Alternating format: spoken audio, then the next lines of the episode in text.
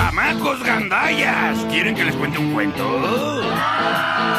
Les voy a dar otra oportunidad. ¿Quieren que les cuente un cuento? ¡Me vale! Hola caramelos y gomitas, ¿cómo están? ¿Cómo están? Bienvenidos a otro episodio de este su podcast La Piñata. He estado viendo muchos de estos canales de YouTube que de verdad he, oído mucha gente que o los ama o los odia, ¿no? O sea, no, no, no hay de dos, o los ama o los odia.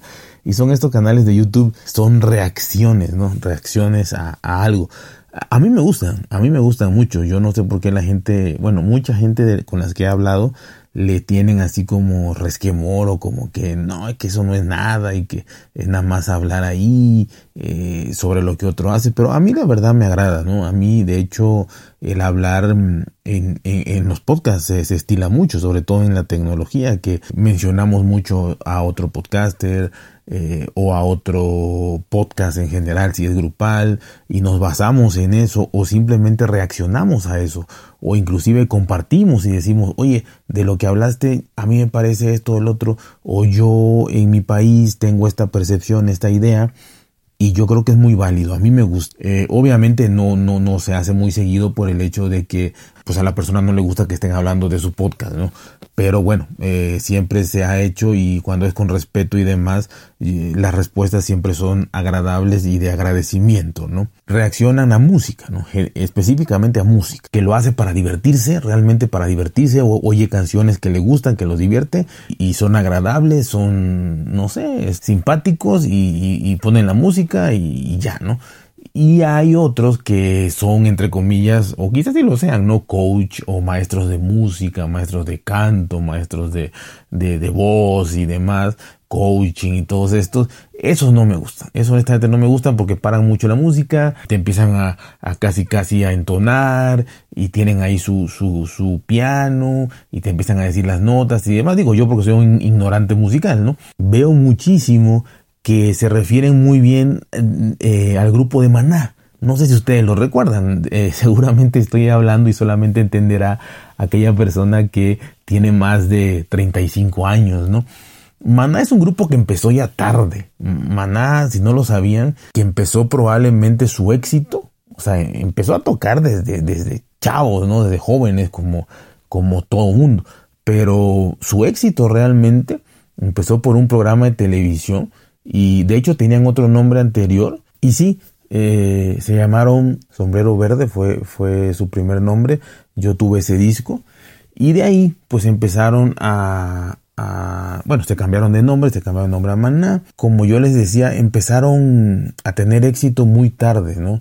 Eh, ya cuando los proyectaron en, en, programas de televisión, le dieron publicidad y demás, eh, Maná eh, pues ya ustedes saben de, de, Fer, ¿no? El, vocalista, y en general todos, ¿no? Pero, pero Fer sobre todo, pues ya tenía, yo creo que sus 30 años, ¿no? Este, cuando realmente empezó Maná, Maná como tal, a, a, tener éxito, y fue en 1992 con el disco de Dónde jugarán los niños, que yo creo que ahí reventó, ¿no? Obviamente hicieron un, eh, en NTV un plugin y, discos como Falta Amor, que también fue, fue, fue muy bueno, eh, Cuando los ángeles lloran, etcétera, etcétera. Pero yo creo que el disco que reventó y que los dio a conocer a nivel internacional y giras internacionales y todo es donde jugarán los niños en 1992, a los 30 años, ¿no?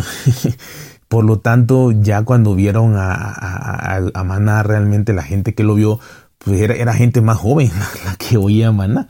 Y, y bueno, honestamente, este, la idea central de aquí es que en estos canales españoles que yo he visto, repito, muchísimo y recalcan mucho que Maná en España fue muy querido, que Maná en España fue muy conocido, que Maná en España tuvo muchísimos éxitos, que hicieron muchísimas giras, que llenaban por todos lados, pero sobre todo la palabra clave que yo he oído es que, que, que, que los quieren mucho, que tenían mucho aprecio por ella por ellos. No sé la verdad, si sea verdad, si sea la generalidad, no lo sé. Y algo habrá de verdad, espero ustedes me digan. Pero en general, a quien le guste esa música, pues, obviamente, ¿no? Si no te gusta esa música, pues no pero a quien le gusta esa música, eh, hablan que Maná fue un referente y repito, muy querido eh, en España. Pues le quiero contar una gran sorpresa, que en México no fue así. En México no fue así. Obviamente se escuchó, obviamente se vendieron sus discos, obviamente sus, sus conciertos se llenaron. Y sí, o sea, sí, sí, sí, sí, sí. Pero hubieron dos factores, dos factores predeterminantes. Una, creo yo, que para las, generaciones de ese entonces, eh, a Maná ya lo veían como un grupo viejo, cuando no era viejo, era simplemente que el éxito lo alcanzó, repito, cuando tenían 30 años. Ejemplo, todos los integrantes, ¿no? Ya eso es grande, o sea, ya eso es grande. Eh, una, entonces los jóvenes ya saben, se identifican con jóvenes y ahí fue una, ¿no? Pero la cosa que más, más, más, más le chocó, le pegó, hizo que la gente no estuviera eh, totalmente, eh, porque hubiera sido un fenómeno, mana, y no fue un fenómeno. Si analizamos sus letras, son letras muy básicas. En lo que falló es que se creyeron, o quizás sí se sentían un grupo de rock. Ellos se sentían un grupo de rock. Y nada que ver. En esa época habían verdaderos grupos de rock. Estaban haciendo el rock latinoamericano, muy buen rock argentino, muy buen rock. Y digo, para no entrar aquí en clases de música, muy buen rock argentino, muy buen rock chileno, eh, muy buen rock español, muy buen rock colombiano, eh, rock, rock, rock, bien, bonito, agradable, ¿no? Y hay muchísimos ejemplos de cada país que me encantaría de dar aquí, ¿no? Entonces, Maná, no sé si ellos se sintieron rockeros y, Fer con su melena y casi, casi agitándola ahí, solo le faltaba romper la guitarra, que no, no le quedaba, por eso creo que no lo hizo.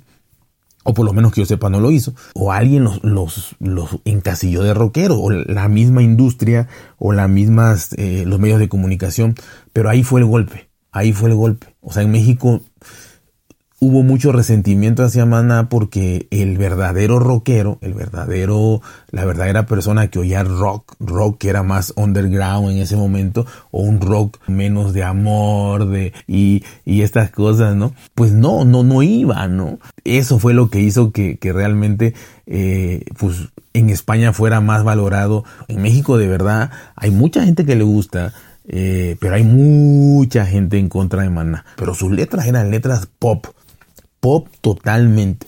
Y eso pues a los rockeros es como darle una cachetada.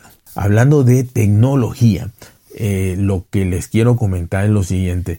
Hay una pequeña contradicción que yo he notado desde hace mucho tiempo y que pudiera ser no tan pequeña, ¿no? no tiene nada de malo. O sea, yo quiero aclarar que todo esto que yo comento no es crítica, no es nada, es entretenimiento, no gano un centavo, no les quito nada a nadie, o sea, es simplemente entretenimiento, ¿no? Eh, y analizar las cosas, que no tiene nada de malo. Y yo he visto, porque soy muy observador, trato de ser muy observador, eh, en, eh, igual, esto viene de, de YouTube, porque obviamente en, en, en, podcast pues es muy difícil, aunque te pueden decir, oye, tengo esto, tengo el otro, tengo el otro, este producto, pues solamente que te lo digan, pues si no, no lo puedes ver. no puedes ver con qué graba, no puedes ver qué hace, pero en YouTube sí. Entonces, ha habido una, una, no sé si es evolución, voy a decir cambio, porque quizá ni es evolución, es ir para atrás. Ha habido un, cambio muy grande eh, de hace unos 5 años, 6 años para acá. Tú haces un canal de YouTube que, que trate de Apple, no tiene ningún problema sabes que eso vas a encontrar y sabes que eso vas a ver y sabes que vas a toparte con un fanboy recalcitrante y que está bien, ¿no? Eh, y no pasa nada. O, alguien que no sea tan fanboy y que, y que medio sea ecuánime y critique cuando haya que criticar y alabe cuando haya que alabar, pero ya lo sabes, es un canal de Apple, punto, está bien, genial. Pero habían canales de YouTube, habían más canales de YouTube de Android. Y hay muchos famosos, eh, que no voy a mencionar nombres, iban bien, o sea, iban bien, iban, iban caminando muy, muy bien.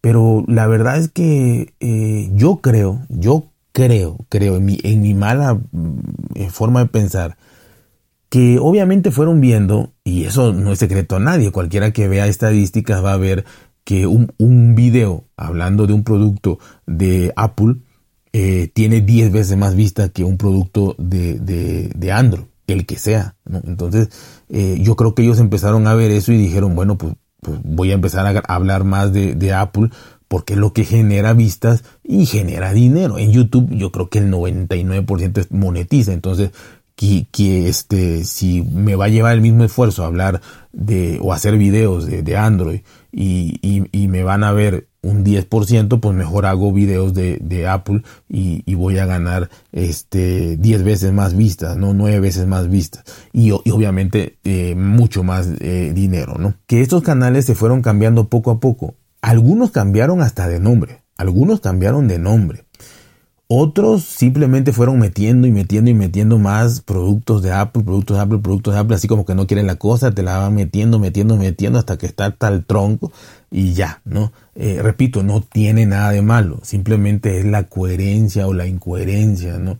hablaban más de, de, hablan más de, de Apple. Yo reconozco, porque no voy a decir todos estos que cambiaron de nombre para bien, para mal, pero por ejemplo, Pro Android, Pro yo, yo, yo creo que sigue eh, se sigue llamando Pro Android, o sea que es una verdadera eh, todavía proeza, por así decirlo. Eh, gracias, afortunadamente le va muy bien. Y, y, yo y yo hasta donde veo sí usa quizá para grabar ahí su, su algún iPhone no para grabar pero él sigue usando y se ve en sus videos, sigue usando teléfonos Android, ¿no? De él de manera personal y en ningún momento lo vas a ver con un producto de Apple y aquí viene la clave. ¿Qué pasa con todos estos canales que, que te hablan de Android, ¿no? Todavía los que quedan. Supongamos que haya 10 canales, ¿no? Que hablan de, de Android y que te defienden a Android a capa y espada también. Resulta ser que es increíble que te digan, bueno, es que yo sí prefiero Android, yo, yo uso Android, no, eh, el que sea, uso Android. Y los ves que cuando están grabando y haciendo sus escenas, sus planos en la calle o, demás, probando fotos y todo, salen con un Apple Watch. O sea, véanlo bien, salen con un Apple Watch. Entonces, no está mal, o sea, no está mal, pero no me puedes decir que te encanta Android y que prefieres Android y que tienes un iPhone, pero ya agarraron el pretexto muy bonito de que como el iPhone es el que mejor graba, entonces lo usan para grabar, ¿no? Para grabar su, eh, eh, canal de YouTube. Entonces tienen que tener un iPhone a fuerza. O sea, vendieron la idea de que tienen que tener un iPhone para grabar eh, su canal de YouTube. Bueno, eso está bien. Eso está muy bien. Que tengan un Android para, un Apple, un iPhone para grabar está bien. Pero de eso a tener ya un Apple Watch significa, significa únicamente que ese, ese, ese, ese iPhone es tu teléfono principal. Porque no tendrías, o sea, no podrías tener un, Apple Watch con un Android. Entonces, lo usas, usas más el iPhone ya. Entonces, pues yo creo que sería honesto decir, bueno, ya, ya me gustó más el iPhone y ya, ¿no? Pero no, no dicen nada, simplemente no sé si se les escapa, si no se dan cuenta. Y más allá de que sea mejor o no, yo creo que no se ve bien. Yo, ese es mi punto de vista muy personal, ¿no? Eh, es válido, todo es válido, no todo es válido. Pueden tener todos los productos de, de Apple, pero como que no se vale decir, este, eh, soy súper fan de, de, Android, uso un iPhone para grabar, tengo el Apple Watch, quién sabe por qué, porque no sé cómo lo uso, lo uso apagado, nada porque me gusta tenerlo puesto, tengo un, una o dos Mac, no lo entiendo, no, realmente no, no, no lo entiendo. Repito, no está mal, pero no creo que se vea bien. Te están diciendo, el, el S22 Ultra es el mejor teléfono que hay y, sobrepasa al iPhone mil veces, o el Pixel 7 eh, Pro es lo mejor en fotografía, en esto y esto, y se les ve el Apple Watch ahí. O sea, quítatelo, quítatelo y graba bien. O sea, no pasa nada, engáñanos, engáñanos, pero engáñanos bien. No nos engañes, o sea, no nos quieras engañar a medias, ¿no? No se ve congruente. Pero ahora tienen Apple Watch, usan iPhone principal, eh, Android secundario y son muy poquitos los canales que quedan que verdaderamente siguen siendo fieles, fieles a Android, ¿no? Eh, la mayoría combina, ¿no? Pero ah, eh, aunque combinen, sigue siendo en la inmensa mayoría el iPhone su teléfono principal. Otro, otro ejemplo, ¿no? De, de, de, tablets. No, la S22 Ultra, por ejemplo, está magnífica, maravillosa para ver eh, multimedia, es lo mejor que hay, la pantalla, ta, ta, ta, ta, ta, ta, ta, ta, ta, ta, ta, ta, y luego te dice, pero yo uso el iPad. ¿Para qué me estuvo diciendo nueve minutos que esto era una maravilla? Y después resulta que usa el otro. O sea, no es tonto, no usa el otro porque resulta que le, para él es mejor. Así que ya saben, cuídense, por si bien, traten de ser felices y nos vemos hasta la próxima.